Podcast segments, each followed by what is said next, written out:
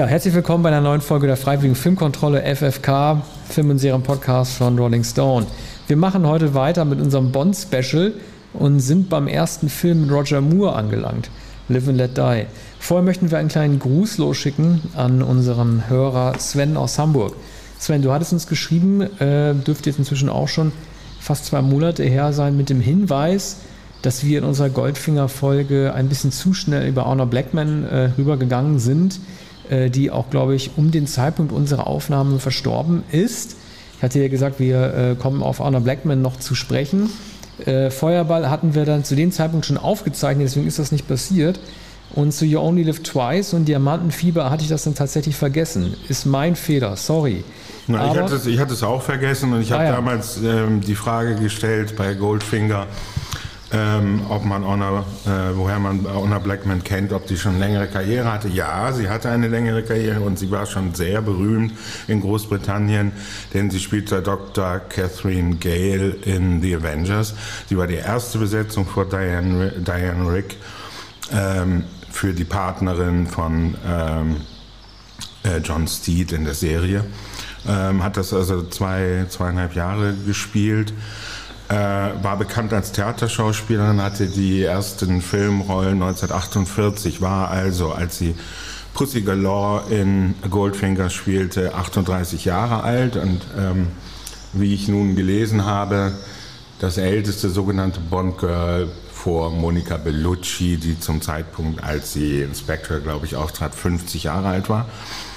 Ähm, ja, Honor Blackman hatte eine ähm, zwar später nicht mehr glorreiche Karriere, ist aber neben Theaterrollen, hatte äh, und Musicalrollen, sie ist aufgetreten in London äh, in Sound of Music äh, unter anderem, unter anderen Musicals.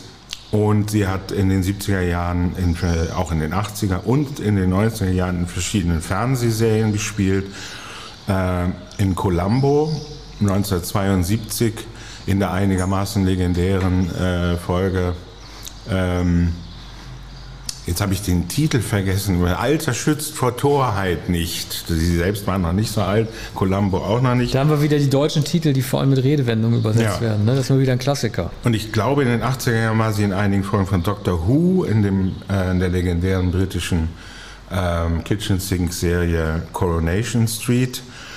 Äh, und ich glaube 98 oder 99 in Bridget Jones ähm, Schokolade zum Frühstück oder so, der deutsche Ja. Untertitel. Also da hat er, spielt sie eine Nebenrolle in, in Bridget Jones und ähm, später noch in einem, ich meine, deutschen Fernsehfilm äh, Rosamunde Pilcher, diese sehr beliebten Sonntagabendfilme. Ja, wenn das Geld Und- gestimmt hat, nimmt man auch solche Engagements an. ja, da war sie schon in einem sehr, sehr hohen Alter. Sie hatte ein biblisches Alter erreicht, war, äh, wurde 95 Jahre Ja. alt und äh, spielte, wie gesagt, äh, noch in den 90er Jahren, also vor ja, mindestens 20 Jahren. Da war sie dann aber auch schon reichlich äh, 75 Mhm. Jahre alt. Also Honor Blackman, Dr. Catherine Gale in Avengers, Vorgängerin von Diana Rigg und Pussy Galore. Ja. Und wir versprechen jetzt äh, an äh, Sven und alle anderen Hörerinnen und Hörer, dass wir äh, die kommenden Bond Girls auf jeden Fall nicht übergehen werden. Ähm, fangen wir mal aber diesmal nicht mit dem Bond Girl an bei äh, Live and Let Die, sondern mit der Musik. Wir spielen mal kurz den Titelsong von Paul McCartney ein. You used to say,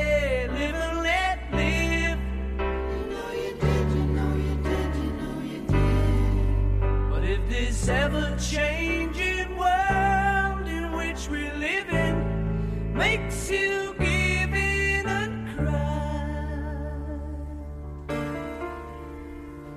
live and let die.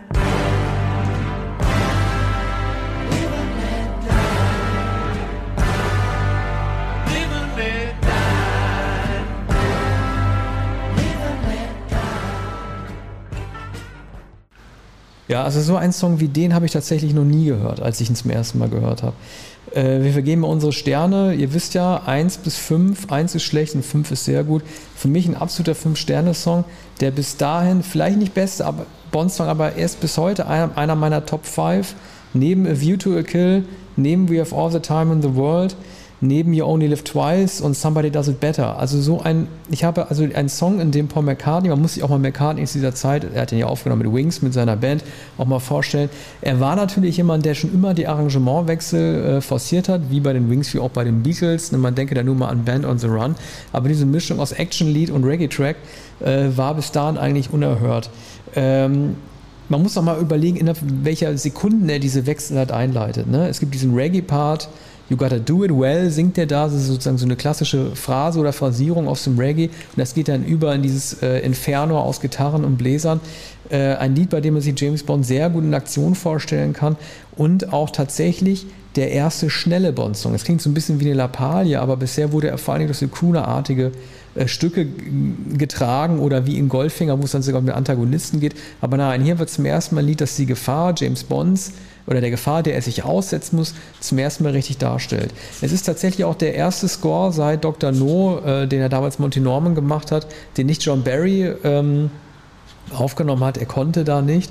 Äh, das war durchaus zu verschmerzen. Und gleich mal bei George Martin, der die Musik komponiert hat, auch festhalten muss, dass er neben des Live and Let Die Motivs eigentlich nicht mehr so viele wirklich gemacht hat. Also selbst die Sachen, in denen Jane Seymour in den Vordergrund tritt, sind vor allen Dingen Variationen dieser, Titel, äh, dieser Titelmelodie. Also er war nicht wirklich variantenstark, sage ich jetzt mal, aber er hat die richtigen Sound, Sounds benutzt der frühen 70er. Wir kommen später noch auf die Blaxploitation-Filme zu sprechen.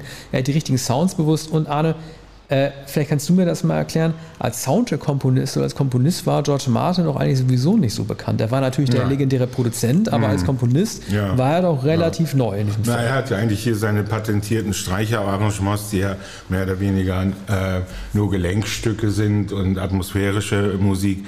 Also, wie du äh, sagst, Variationen von Live and Let Die äh, geschrieben von McCartney und wie ich dem Vorspann entnahm, auch Linda McCartney. Die haben es gemeinsam so. geschrieben.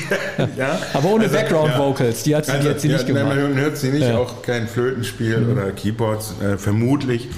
Also äh, möglicherweise war, war sie sogar daran äh, an der Aufnahme beteiligt. Aber es ist eine, eine typische McCartney-Martin-Zusammenarbeit. Martin hatte eigentlich keine, abgesehen davon, dass er, glaube ich, damals schon auf der Insel Montserrat ein, ein äh, Studio hatte, passte da also äh, etwas in das Ambiente. Ähm, hatte er da wenig zu tun. Er, er musste nur diesen äh, tatsächlich äh, brillanten McCartney-Song ähm, interpretieren mit den Orchesterarrangements, was er ja auch bei den Beatles schon gemacht hatte.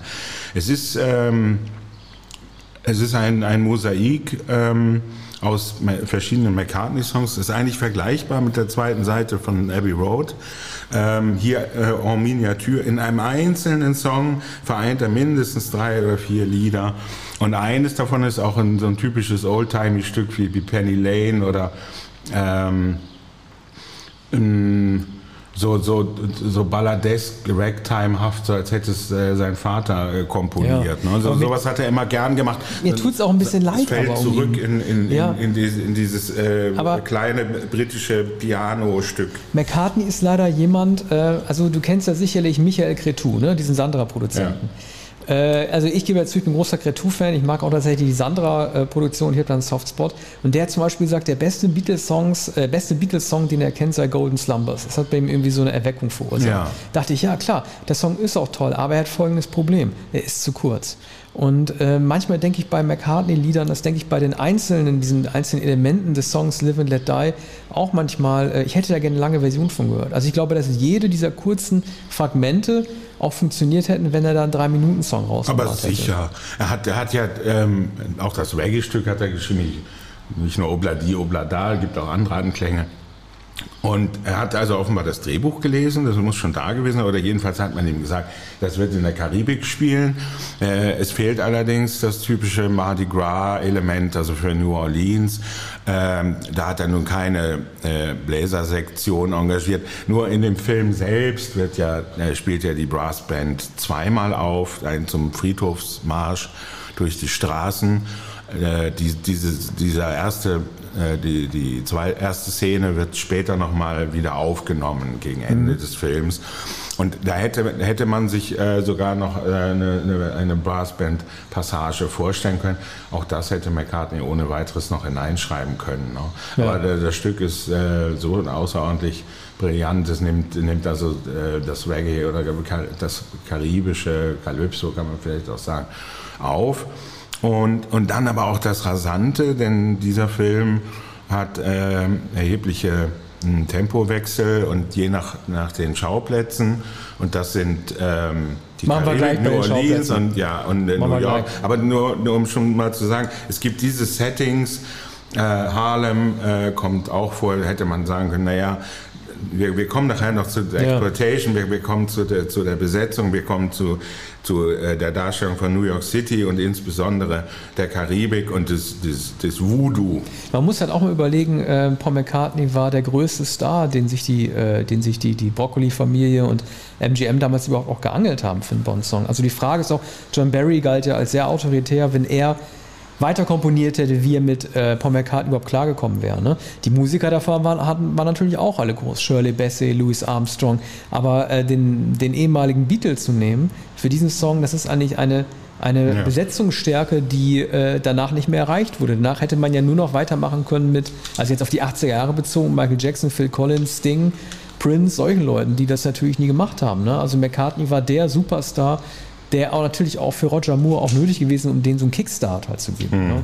Ja, er hat ähm. natürlich auch selbst gesungen, also äh, die erste Song, Singer-Songwriter-Aufnahme und ähm, etwas moderner freilich als noch in den 60er Jahren, als, als man ähm, den Sängern und Sängerinnen ein Lied gegeben hat, das haben sie dann interpretiert. Ne? Und ja schon zweimal, glaube ich, Shirley Bassey bis Zu dem Zeitpunkt schon ja, zweimal. Zweimal. Ja. Und äh, Tom Jones war auch einmal. einmal ja. mhm. Also das waren äh, typische Interpreten und jetzt kam der, der Autor selbst, der, der es gesungen hat, äh, mit, mit seinem alten Partner äh, George Martin den er, mit dem er, glaube ich, dann nicht mehr sehr lange als Produzent zusammengearbeitet hat, bei dem er natürlich immer noch äh, zu der Zeit herzlich verbunden war, dem er wahrscheinlich auch ähm, diese Produzenten und äh, Score-Kompositionsarbeit ähm, gern anvertraut hat.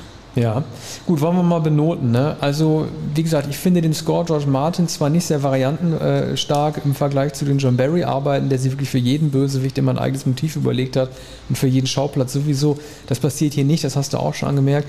Aber dieser Song ist derart gigantisch, dass ich dem trotzdem eine 5 mhm. gebe. Ja, ich denke, ich denke viereinhalb, äh, nicht so sehr, natürlich nicht so sehr, so sehr für George Martins Arbeit, aber äh, da der Song äh, fünf Sterne verdient, viereinhalb. Okay.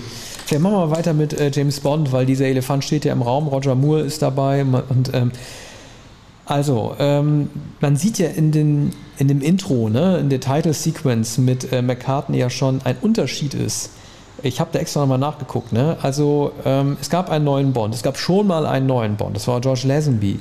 Der wurde vorgestellt in der Titelsequenz mit der Einblendung Starring George Lazenby.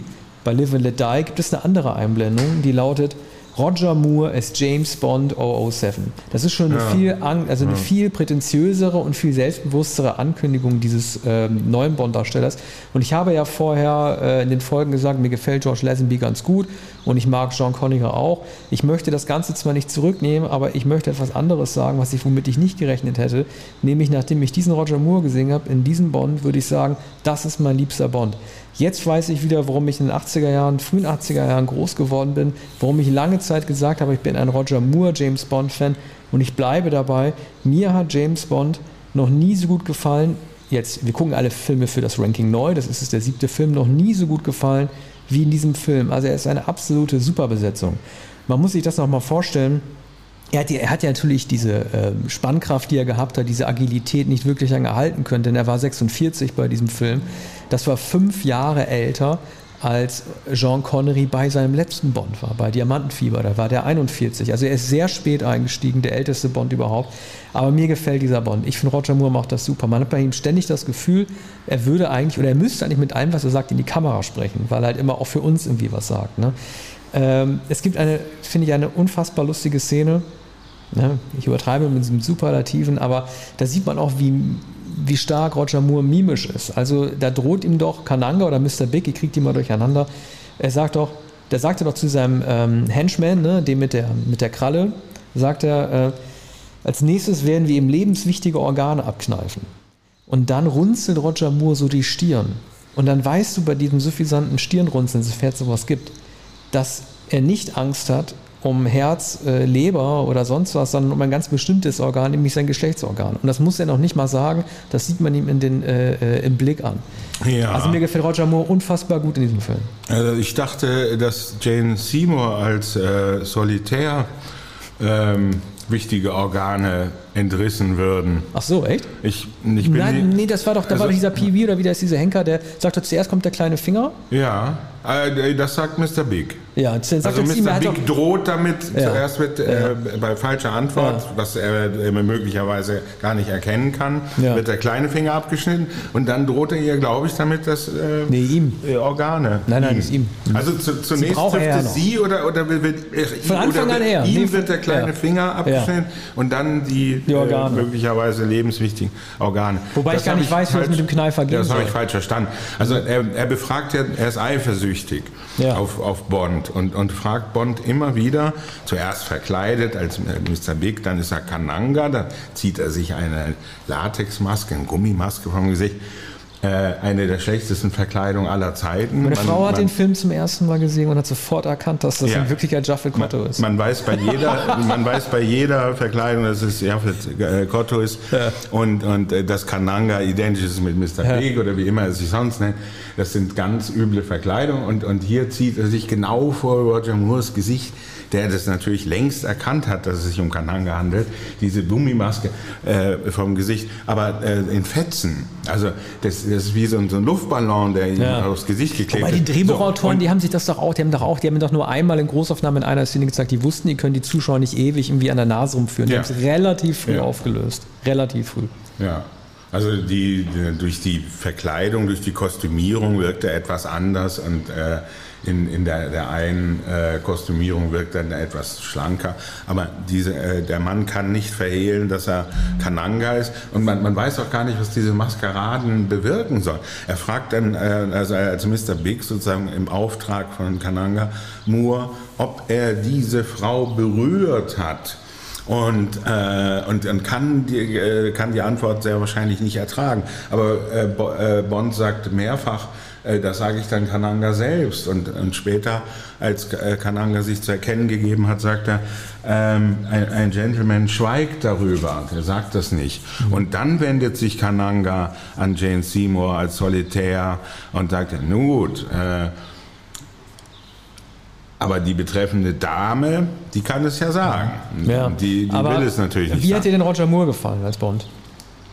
Ich bin, ähm, ich mag diesen Roger Moore, den, den jüngeren Roger Moore als, als James Bond. Ich mag, äh, ich mag das Überlegene, die, die Noblesse, der, der, der, auch da, durchaus das Blasierte, natürlich die Selbstironie, man sagt ja immer Augenzwinkern und das ist bei, bei Roger Moore auch schon durch die Serie, die wir in Deutschland als die zwei kennen, war ja mit Tony Curtis schon geübt. Da hat er äh, eigentlich dieselbe Rolle gespielt. Da war er sogar äh, der, der, der Graf oder der, der Baron, der, dem Amerikaner, äh, also dem sehr schlunzigen und äh, leichtsinnigen und äh, Sprüche klopfenden Tony Curtis überlegen. Äh, da, da gibt es äh, dieses Duell, das es hier eigentlich auch gibt, denn hier kommen viele Amerikaner vor, hier kommt ein schwarzer Taxifahrer vor, hier kommen Leute aus der äh, Karibik und äh, es, hat, hat, es geht hier eigentlich so um Gangkriminalität, um, um Heroinhandel. Dieser Kananga will äh, von, von der Karibikinsel äh, San Monique aus. Ähm, äh, New York City mindestens äh, ja, die ganze Welt mit, mit Drogen, mit, mit Heroin überschwemmen, indem er sozusagen erstmal Kostproben verteilt und zwei Millionen Tonnen austeilt, mhm. um, um damit, äh, um dann äh, später natürlich Umsatz damit zu machen und alle Menschen der Welt vom, vom Mohn abhängig zu machen. Es hätte mal eine Szene geben müssen, äh, ich würde mich mal interessieren, ob man das wirklich so macht. Man sieht das so, gerade auch in deutschen Kriminalfilmen, da gibt es immer den Moment, in dem der Ermittler einmal in die Tüte reingreift, seinen Finger vor befeuchtet hat, ja. die Finger guckt und dann einmal leckt und sagt, ja, das ist, ist echt, ja. echtes Heroin. Äh, Oder gut, Kokain. Kokain. Ähm, das, das, das macht Bond jetzt natürlich nicht, ne? Äh, aber also ich bleibe dabei. Ich finde, dass, dass Roger Moore das super macht. Ich finde auch, dass er ein guter physischer Schauspieler ist. Also eine, ein klassisches Roger Moore-Bild ist ja das mit ihm in Schlaghosen, Pistole in der Hand und leicht auseinandergestellten Beinen, ne? ja. ne? die diese Schlaghosen besonders schön fallen und die, die, die Entfernung der Beine auch dann irgendwie mhm. schön betonen. Also es ist für mich ein klassisches Postermotiv und er hat einfach eine beeindruckende Physis. Er trägt hier auch sehr schön Anzüge und sehr hochgezogene Hosen. Das ist ihm auch sein ganzes Leben lang so geblieben, ja. dass er die Hosen sehr hochgezogen hat und äh, so, so, sehr lange Beine hat und äh, das sieht hier sehr gut aus und ähm, ist es gibt mehrfach Szenen, da er an den Schrank geht, sich eine Krawatte aussucht oder einen Anzug. Eigentlich möchte er ihn maßschneidern, das gleich am Anfang, als äh, drei Agenten umgebracht worden sind und er den Auftrag von äh, M bekommt, ähm, sagt er, ach, diesen Blay, Bill Blaney, äh, den mochte ich gern. Wir hatten sogar denselben Herrenschneider. Und da ist noch die italienische Spionin, mit der er gerade den letzten Auftrag in Rom hatte. Die liegt noch bei ihm im Bett und läuft dann Übrigens beobachtet von Miss Moneypenny, die auch noch dazu kommt, läuft dann durchs Wohnzimmer und versteckt sich im Schrank. Ist allerdings eine sehr schreckhafte ja. junge italienische Agentin. Miss Moneypenny ist ja leider endgültig zur äh, Omi geworden. Ne? Also da haben sie irgendwie noch nicht mal gesagt, die Haare zu färben, sondern sie soll absichtlich ein bisschen mhm. älter werden.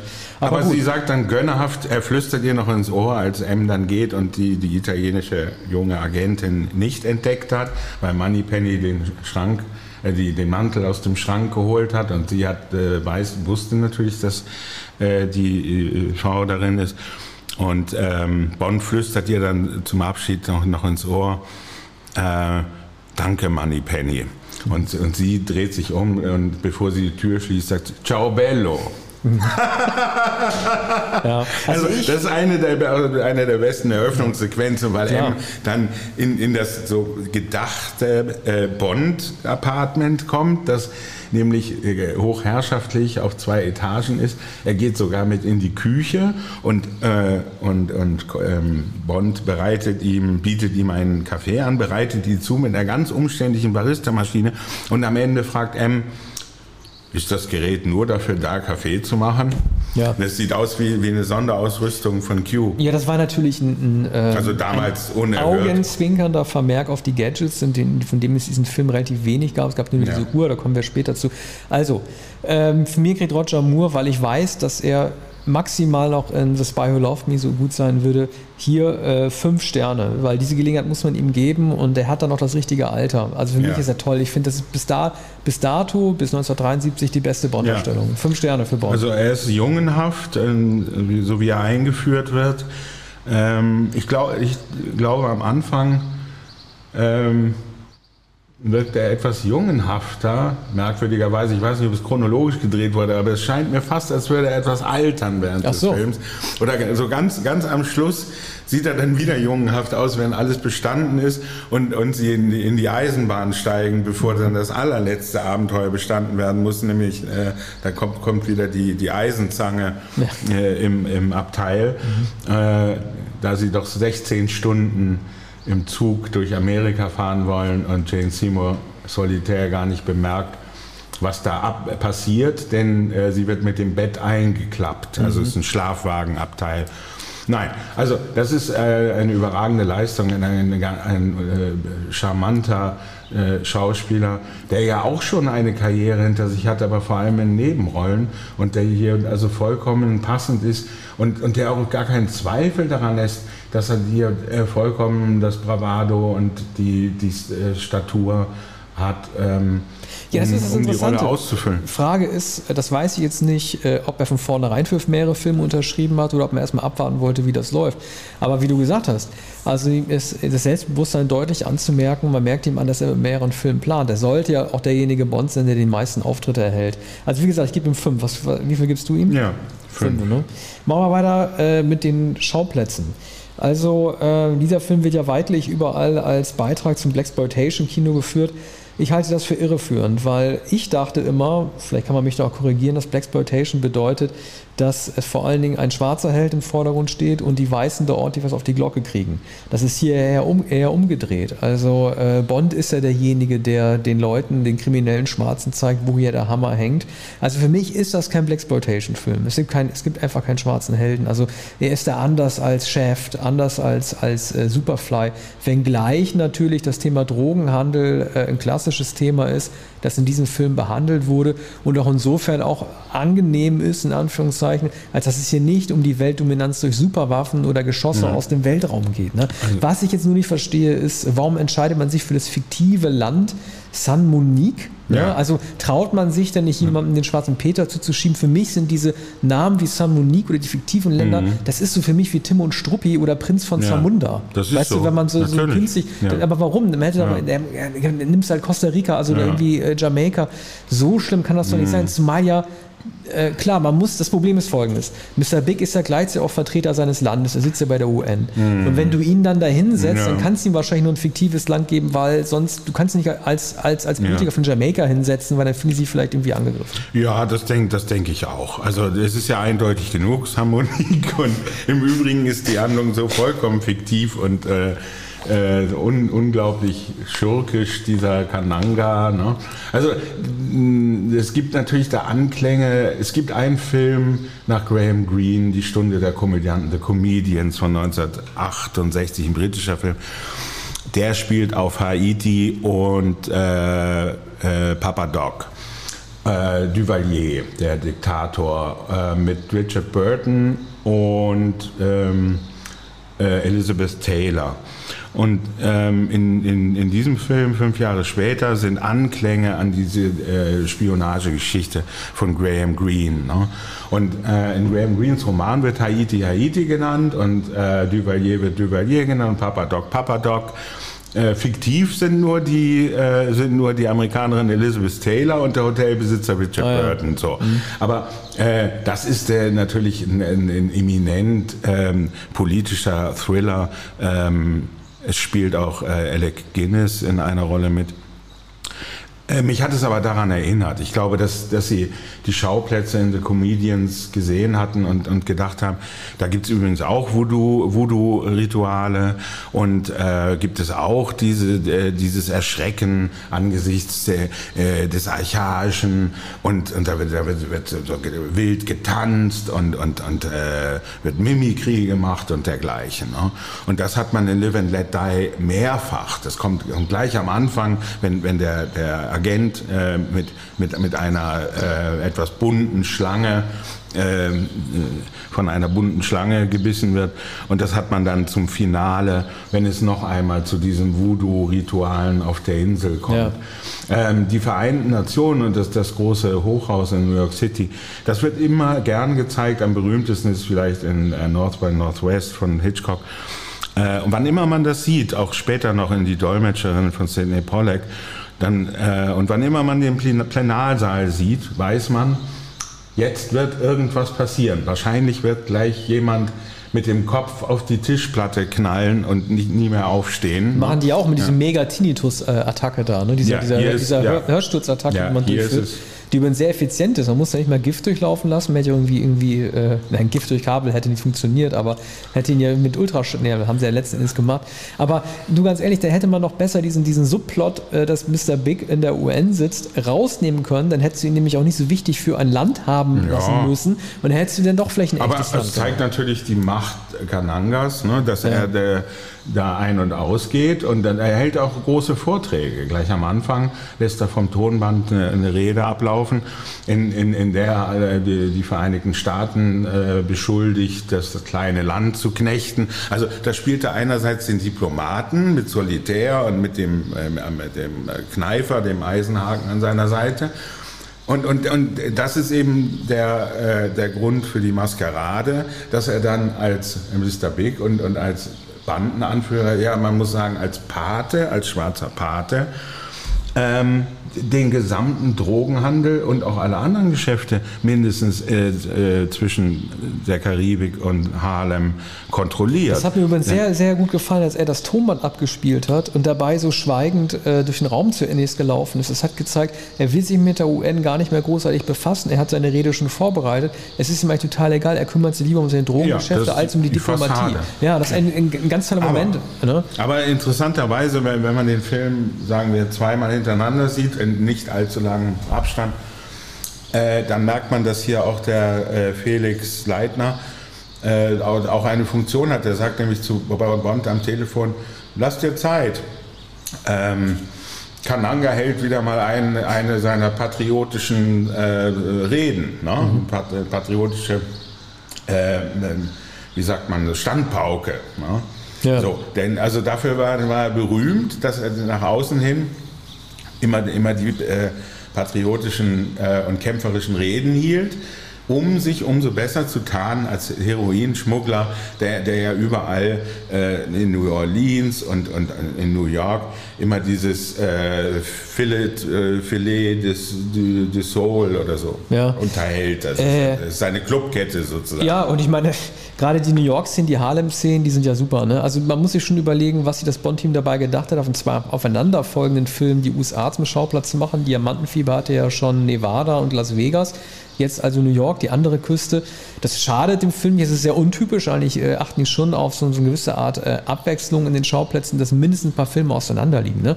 Aber hier haben sie sofort die Ostküste dann vorgenommen. Das sieht auch super aus. Ähm, Kenn, hast du eigentlich damals auch Atari gespielt, diese Konsole in den frühen 80ern? Hast du das gehabt? Ja. Mit Pac-Man und so weiter? Ja, hast, du auch Pit, hast du auch Pitfall gespielt? Nein. Mit der Liane? Das wäre so eins der erfolgreichsten Spiele. Pitfall 2 war sogar noch besser als Pitfall 1, aber das war 84 schon ein absteigendes äh, ja, Spielsystem Atari. Mhm. Und ähm, da gibt es bei Pitfall so eine Szene, die taucht hier auch auf. Und zwar gibt es Pitfall Harry und der muss mit so einer Liane über so einen Sumpf springen und dabei so auf Krokodilen landen. Und dann muss man genau gucken beim Telespiel, dass Ah. man auf den Köpfen landet und nicht im Maul, weil man sonst nämlich reinfällt. Und äh, das ist zum Beispiel, ich habe James Bond das letzte Mal zuvor gesehen, bevor ich jetzt den Rewatch gemacht habe für die Serie, als ich ein Kind war. Und das mit den Krokodilen habe ich bis heute nicht vergessen. Und das macht ja James Bond im Sumpf auf in New Orleans. Oder wie die im Film fälschlicherweise sagen, so wie wir es uns auch sagen würden, New Orleans, ne? das heißt ja New Orleans, da springt der dann ja auch über die ganzen Krokodile rüber. Ja. Und das fand ich, finde ich immer noch nett. Ich Toller das, Stunt. Ich habe das Spiel übrigens auch gespielt. Ja. 1984, vielleicht sogar noch 1985. Mhm. Jetzt erinnere ich mich dran, ja, es ist das Krokodilspringen. Es ist überhaupt, das Archaische wird hier auch gezeigt als Natur.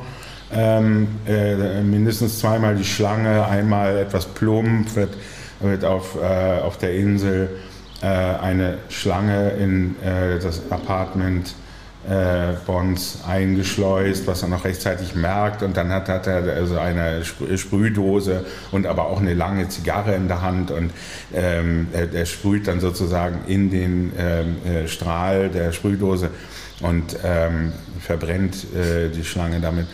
So, also das ist ganz liebevoll gemacht, denn da hat sich die Schwarze, die angebliche Agentin als äh, Frau Bond bereits vorgestellt und, und die ist bereits im Resort, aber noch nicht im Zimmer und die kommt dann rein und ist ganz dilettantisch, ist ihr zweiter Auftrag. Sie behauptet, sie an, äh, arbeitet im Auftrag von Felix äh, Leitner, aber Leiter.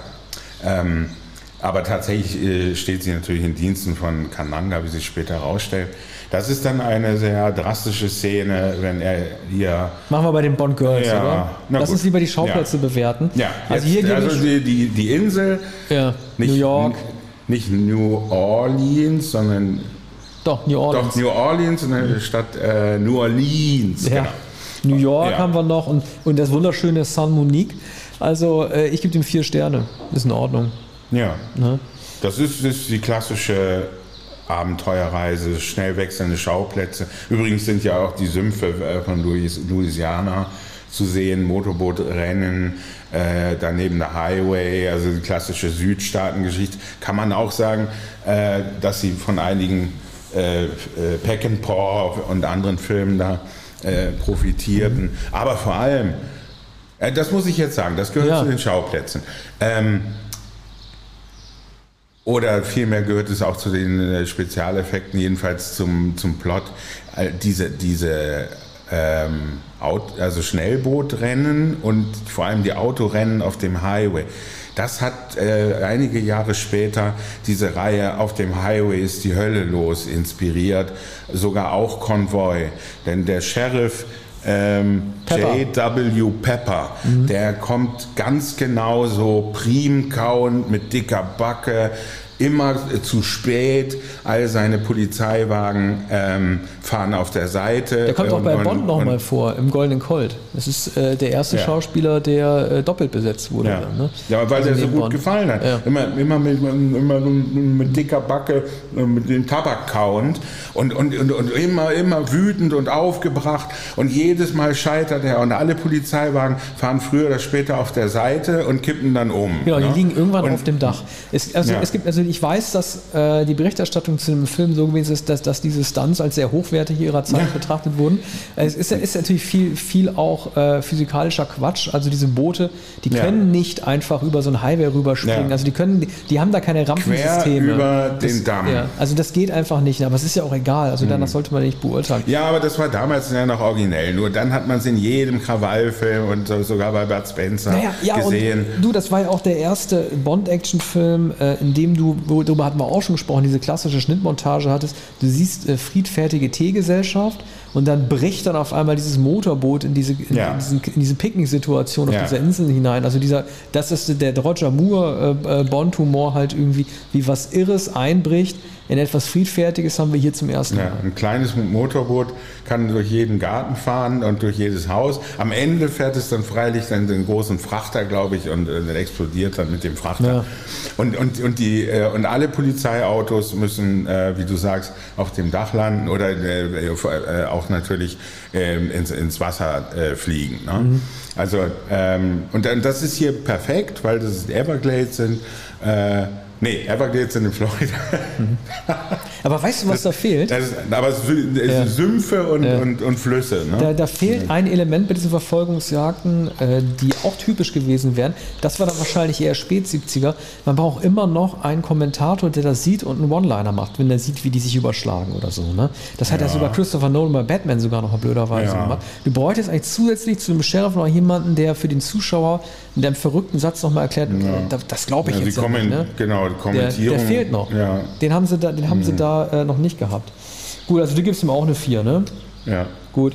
Also Bond Girl kommt als nächstes. Ähm, dieses Jahr der Film, in dem zum ersten Mal, der wurde auch kräftig mitgeworben, Bond, auch ein schwarzes Bond Girl hat, Rosie. Ähm, also zunächst einmal, ich habe immer darauf gewartet, macht er denn auch das, was Captain Kirk mit Uhura gemacht hat? Die beiden haben sich ja auch geküsst. Das war der erste Kuss zwischen einem, zwischen einem äh, äh, Weißen und einer Schwarzen.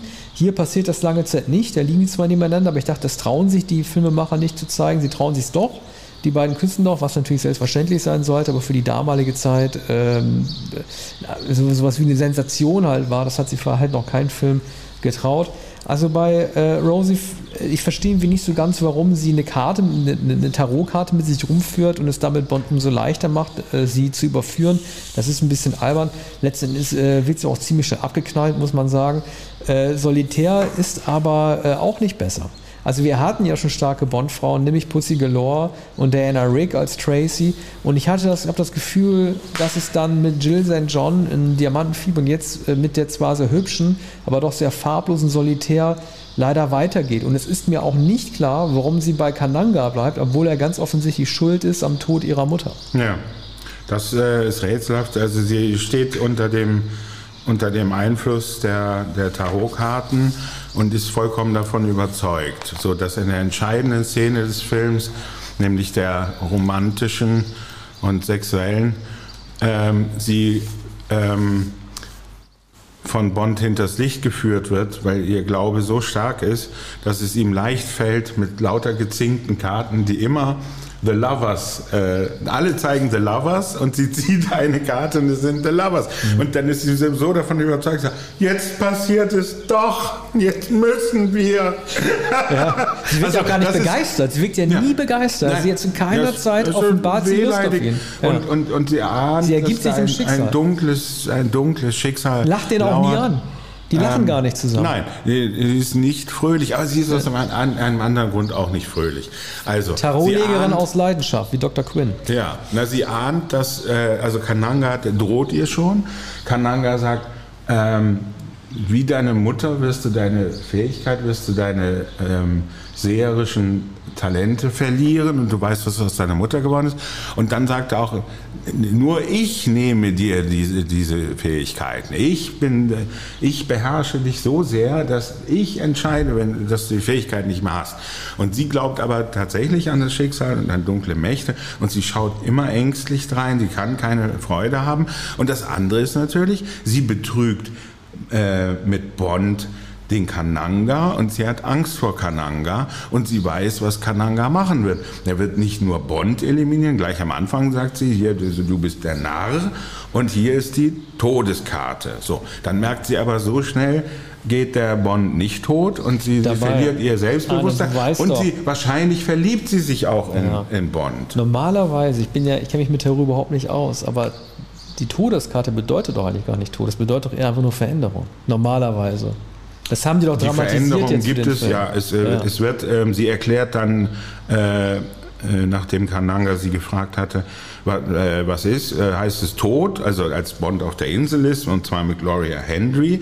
Und Gloria Henry, also die Rosie Carver, die CIA, schwarze CIA-Agentin spielt, die soll ihn in die Falle locken, stirbt dann aber selbst, indem sie nachdem sie Bond äh, verraten hat, was er jetzt schon wusste, dass sie gedungen ist von äh, Kananga und sie wird aus einer Vogelscheuche dann erschossen. Ja. Und, und dann äh, sagt Solitär spät, er sagt, du hast mir du hast doch Tod versprochen. Und dann sagt sie, der Tod des Mädchens. Ja, das ist, sie ne, kann sich ja, halt rausreden. Ne? Rose aber, Carver. Ja, aber gut, ähm, also Solitär äh, muss man ja einfach so mal sagen, äh, da sie charakterlich ja nicht sehr ausgebaut ist, ist natürlich sehr hübsch, sie ist sehr hübsch hergerichtet, sie hat irgendwie, wie so Prinzessin Padme in, in der dunklen Bedrohung, auch irgendwie so ein ganz großes, strahlendes Federkleid, sie sieht aus wie so ein weiblicher V, wie sie dann in ihrem Stuhl sitzt. Also das Kostümbild ist sehr schön, aber es, äh, es rettet diese Figur nicht äh, vor einer durchschnittlichen Bewertung.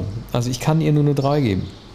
Das ist ja. uninteressant. Das ist eine also Jane, Jane Seymour ist sehr schön und äh, war später noch übrigens ähm, jetzt fast 50 Jahre später in äh, The Kominsky Method mit Helen Arkin spielt Jane mhm. Seymour immer noch wunderschön. So, also ich kann nicht anders.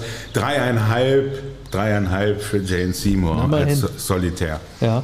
Dann kommen wir jetzt äh, zu den Bösewichten. Ach so, aber äh, was ist mit Gloria Henry? Ich finde, das ist eine äh, bemerkenswerte, leider abrupt endende Rolle. Ja, aber bei ihr macht er doch auch so einen blöden Spruch. Irgendwie, als sie auf dem Boot ist, irgendwie gibt ihr ihren Klaps oder sagt, irgendwie jetzt bist du doof oder irgendwie. Ja, sie ist eine lausige Agentin, ja. weil sie seinen Partner, den ähm, schwarzen Fischer da oder den, den äh, den, den Skipper ja. äh, für einen Agenten hält. Allerdings hätte er ja den Agenten auch gleich vorstellen können als Agenten. Ja, und, das habe ich auch äh, nicht verstanden. Ja. Also wollte er irgendwie sie testen oder wollte er gucken, ob. Äh, weil, und er wollte am Anfang auch nicht reden, sein Skipper. Der guckt sie nur so an, als sei er taub. Sagt, die sind ja gar nicht taub. Ne? Ja. Also das ist auch ein bisschen unnötiger. also er macht sie nervös damit, ist vielleicht auch ein bisschen bewusste Psychofolter. Ja, sie zieht sich unten in der Kajüte, sie, sie fragt den Skipper, wo kann man sich hier umziehen? Ich will mich ausziehen. Und dann ja. deutet er auf die, den einzigen Platz, den es überhaupt auf einer Yacht gibt, nämlich unten in der Kajüte kann man sich umziehen. Und da sieht sie natürlich das große Funkgerät und da, da liegt eine Waffe und dann geht sie raus und da steht er mit einem zufällig neben Bond, der angelt, mit einem Strick so, so halb hinter ihm und dann bedroht sie ihn und dann lachen die beiden Männer und er sagt, na, sie hätten mich sogar erschießen können oder du hättest mich erschießen können, wenn du die Waffe entsichert Ja, genau, hättest. und Bond ja. sagt, lausige Agente, Ja. aber sie hat andere Qualität. Ja, genau. Aber das Als spricht, aber das spricht nicht noch. gegen die Schauspielerin Gloria Henry und Nö, diese das äh, nicht. recht amüsante Mich hat ja Bond, Rolle. Bond äh, also es gibt ja für Bond eigentlich überhaupt keinen Grund, da Hochseeangeln zu machen, weil die so eine Stunde später da ankommen und den Fisch dann nicht mehr braten können. Das Aber ist vielleicht die Tarnung, dass er... das, ja, das hat mich ein bisschen an Jaws erinnert, an, an Robert Shaw, der Ja. auch mit so einer äh, sehr beeindruckenden dicken Angel hängt, mit der er glaubt, einen Hai äh, angeln, angeln zu können. Aber gut, dann machen wir jetzt mal den Bösewicht. Äh, das ist ein sehr geheimnisvoller Mann, Mr. Big und, und, Kanan, äh, und Kananga. Ähm, das Interessante ist, er sagt ja immer mit, er, er will solitär die Kraft nehmen. Ne? Er nur er ist derjenige, der die Kraft nehmen darf. Das ist vielleicht auch allegorisch gemeint, äh, vielleicht die, die Jungfräulichkeit nehmen. Aber äh, anscheinend glaubt er tatsächlich an diese Voodoo-Elemente. Ne? Und äh, das, das macht ihn auf jeden Fall äh, zum sehr unberechenbaren Menschen, weil du mit Vernunft nicht kommen kannst. Ich fand fast noch interessanter als äh, Jaffet Kolto, fand ich fast noch diesen ähm, Voodoo-Priester Samedi ähm, der immer so verrückt lacht und immer so ähm, ähm, janusköpfig angemalt äh, ist. Er ist ja auch derjenige, der, und sei es nur um so einen Gag für den Nachspann zu haben, ja am Ende noch auf dem Zug sitzt und nicht getötet wurde. Äh, das kann natürlich einfach nur ein Spaß gewesen sein, vielleicht ist er auch tot, aber letzten Endes jemand wie er, der mit Zombie-Kulten, Wiederauferstehung und so weiter spielt, dass er am Ende nicht getötet werden kann. Dass Bond einen Zombie nicht töten kann. Das ist, finde ich, schon eine Pointe, weil die auch zeigt, dass Bond sie zwar mit jedem aufnehmen kann, bevor den Untoten letzten Endes kapitulieren muss. Ja.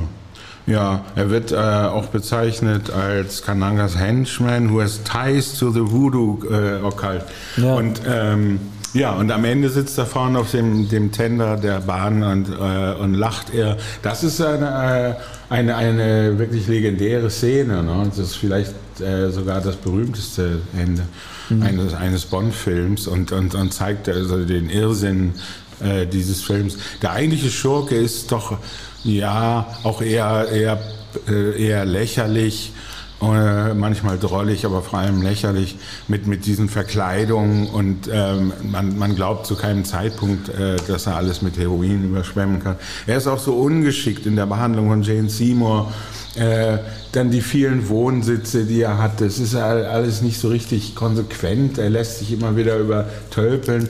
Und es ist noch eines, also die, diese Versuche, durch Schlangen zu töten, durch Krokodile und schließlich durch Haie, das entspricht sozusagen alles seiner ruralen Herkunft oder dem, dem Voodoo-Kult. Ne?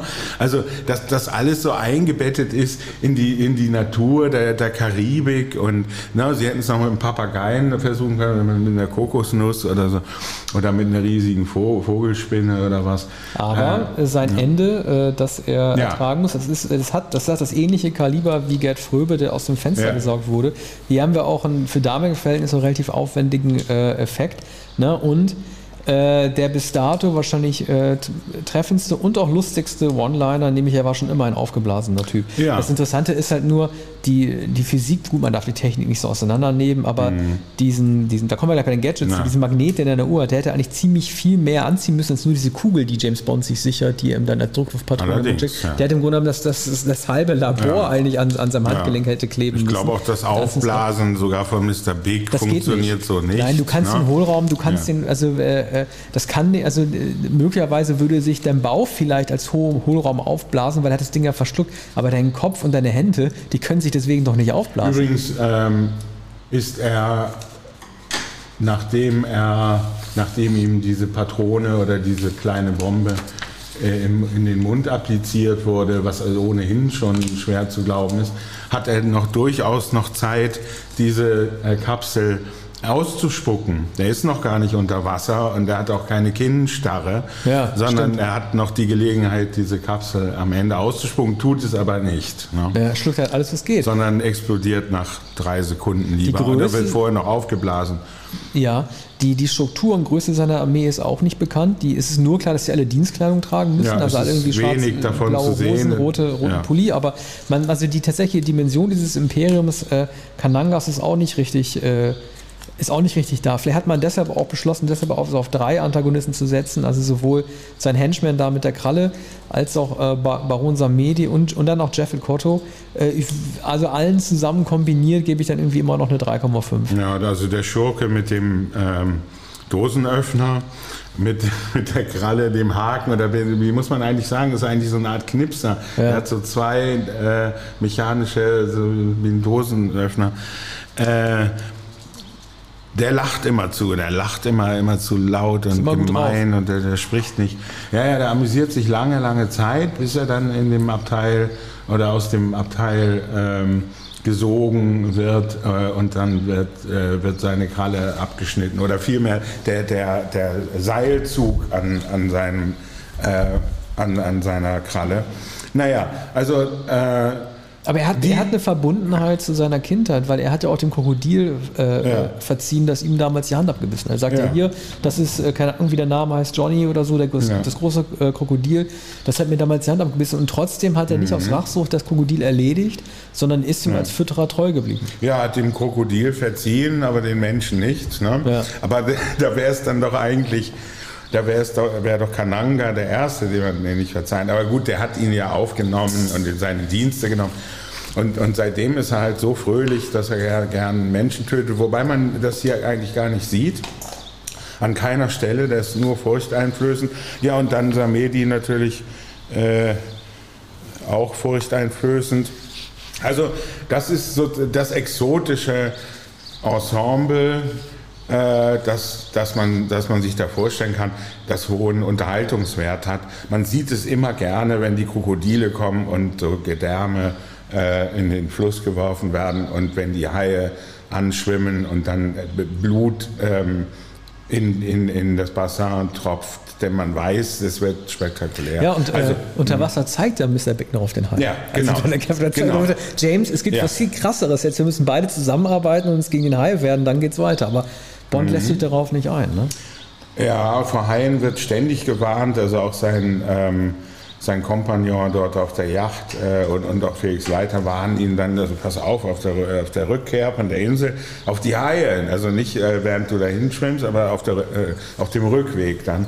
So, ähm, also das ist, ist alles wunderbar exotisch. Damals ähm, war es ja noch sehr selten, dass Menschen Urlaub in, in solchen Gegenden gemacht haben, so Pauschalurlaub. ne? Und, und hier sieht man also so die, die, Wonnen der, der Welt, die man äh, äh, in Europa noch nicht kannte.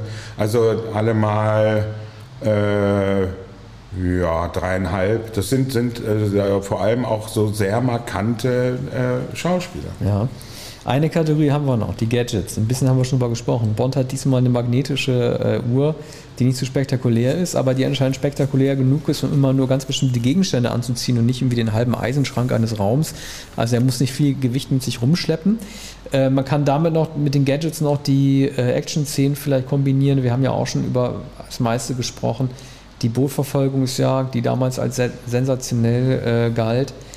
So viel mehr Set-Pieces gibt es eigentlich gar nicht in dem Film. Ne? Es gibt äh, noch. Ja, es gibt dann wie den Flugdrachen über der Yacht, also wenn er Ja. äh, auf die, die Insel fliegt. Aber es ist vor allem natürlich diese Magnetuhr, die auch eine Säge hat. Also wenn man ähm, äh, wenn man da äh, dreht, wenn man den Mechanismus in Gang setzt, dann kann man ein Seil durchsägen. Das ist dann in der finalen Szene. Ja, Glück gehabt, ja. Ja, da wird das Seil äh, auch von der Uhr durchgesägt.